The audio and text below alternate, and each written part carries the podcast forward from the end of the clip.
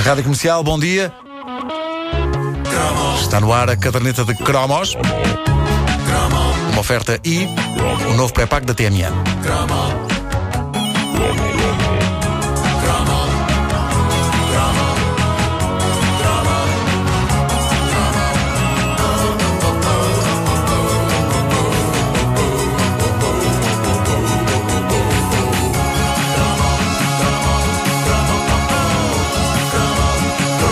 Avançarmos para o Chrome, deixa-me só, eh, em nosso nome, eh, em nome de todos, agradecer aos nossos ouvintes porque estão a fazer uma coisa que é inesperada e, e que é completamente espontânea. Estão a enviar-nos fotografias de sorrisos uh, nos escritórios onde estão a trabalhar, nos seus locais de trabalho, uh, sorrisos dos seus filhos e estão a colocá-los todos no Facebook da Rádio Comercial neste dia do sorriso. Acho Temos uma página muito claro. sorridente. Ah, muito obrigada. Muito obrigada. É mesmo. Pá, e eu mostrei-vos aqui uma fotografia do meu filho a sorrir. É, pá, isso, não, isso, não, é uma fotografia, isso é uma obra de arte. Pá. Já viram essa fotografia? Já. Não, não, que maravilha. Que é espetacular. Bom, os deuses devem estar loucos. Uh, filme mítico. A razão porque, porque eu fui ao cinema inicialmente ver o filme Os Deuses Devem Estar Loucos é, acima de tudo, uma. Porque não queria ficar para trás. Houve, havia outros filmes na altura que me chamavam, se calhar, mais a atenção, mas a verdade é que começava a ser insuportável viver em sociedade sem ter visto Os Deuses Devem Estar Loucos. Porque toda a gente viu. Claro toda a gente viu. Eu acho que uh, o grande impulso para que eu finalmente fosse ver essa mítica comédia sul-africana foi o que se passou num dia de 82 ou 83, ou quando foi que o filme esteve em exibição, foi mais ou menos nessa altura. Se vocês bem se lembram, Os Deuses Devem Estar Loucos deve ter sido o filme que mais tempo esteve nos cinemas portugueses, porque nunca mais saía de exibição. Eu lembro-me de ver cartazes do filme nos jornais, com aquela espécie de carimbo a dizer 78 semana de exibição ou coisa do género. Foi muito tempo. Muito acho tempo. que há cinemas onde ainda está. Eu acho que há cinemas onde ainda está, é verdade. ainda consegues lá ver. A fita já está colada em, algumas, em alguns pontos com fita cola, mas. Uh, Nos cinemas pronto. não sei, mas há em DVD que eu comprei há pouco tempo. Ei, compraste? Sério, comprei. Ora bem, comprei. O, o, que me levou a ver o filme foi isto. Um dia, os meus colegas, todos, estão todos no, no no recreio lá da escola a debater os deuses devem estar loucos. E eu mantenho-me calado, calado porque ainda não tinha visto. E um deles pergunta se eu não tinha gostado do filme. E eu, a medo, digo que ainda não vi. E ele diz as marcantes palavras: és mesmo estúpido. Ora, uma pessoa não se podia dar ao luxo de arriscar ficar com essa reputação na escola. Eu não queria ser o estúpido que ainda não tinha visto os deuses devem estar loucos e que cada vez me parecia mais claro que eu era a única pessoa da escola, quiçá mesmo de Portugal, que ainda não tinha visto o filme. E uma das provas mais evidentes disso é que havia colegas meus a debater animadamente o filme com professores e com contínuas. O, o filme unia pessoas que não era suposto nem natural estarem unidas. E isso é bonito, mas durante algum tempo os deuses devem estar loucos, quebrou de facto barreiras de status social. Era o filme que toda a gente tinha visto.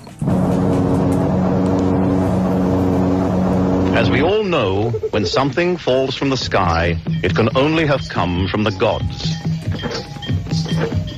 Of course, the gods only send good and useful things.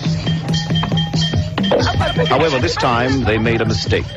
Tínhamos então aqui a história de um busquiman que encontra uma garrafa vazia de Coca-Cola que cai do céu atirada uh, de uma pessoa para um helicóptero, uh, um piloto descuidado. E o busquiman, fascinado, leva a, garrafa para a sua tribo.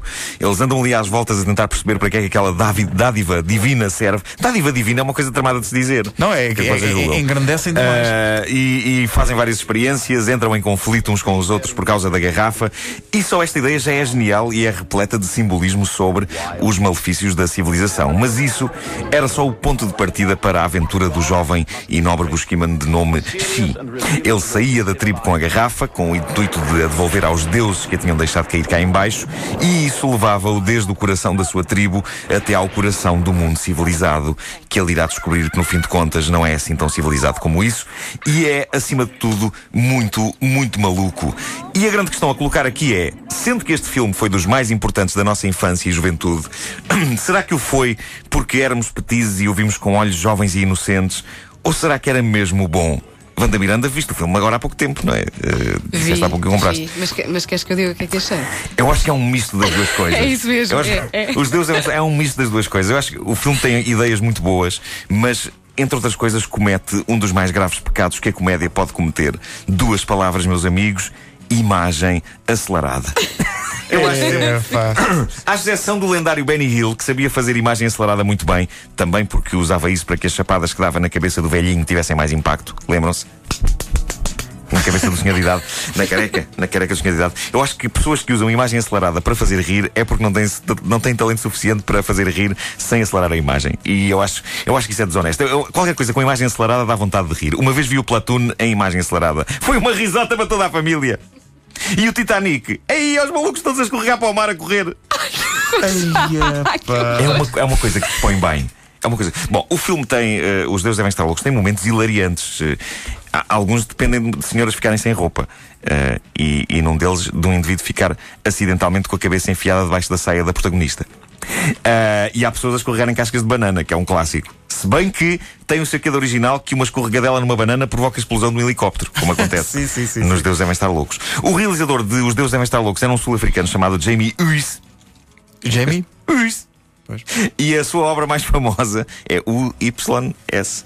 A sua obra mais famosa, para além desta, foi a igualmente mítica série de filmes de apanhados que dava pelo nome de Gente Gira e que, quando estrearam, tinham o mesmo efeito que os deuses devem estar loucos. Ai de quem não tivesse visto Gente Gira no cinema. Os apanhados tinham surgido há pouco tempo na televisão portuguesa, no programa Tal e Qual, de Joaquim Letria. Todos nós adorávamos aquilo, todos nós estávamos predispostos para rir de tudo o que fosse pessoas inocentes a serem apanhadas em partidas.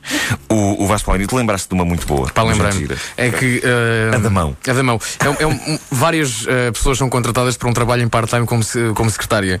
E na, na própria da mesa havia um telefone e havia a escultura de uma mão. Já sei qual é. Já Não sei. essa que parecia demasiado real.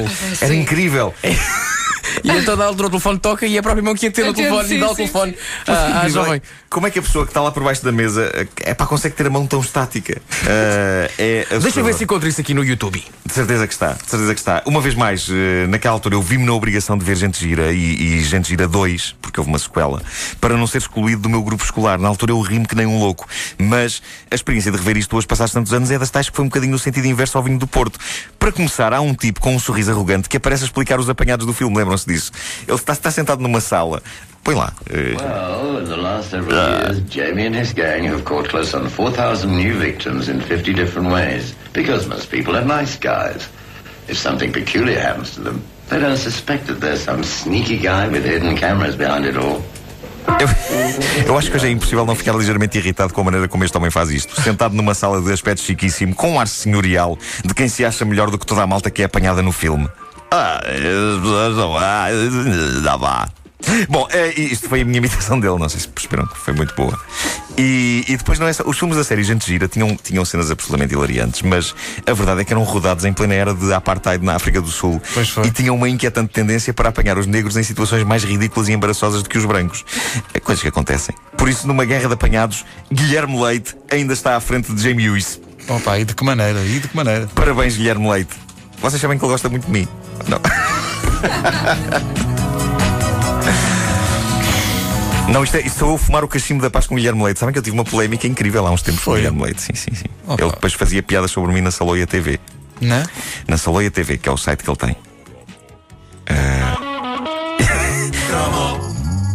Isso era uma punchline. Ele dizia que eu não perdia, não perdia uma oportunidade para me pôr à frente de uma câmara quando eu estava a fazer os contemporâneos. E eu respondi-lhe: Mas é normal, é o meu trabalho.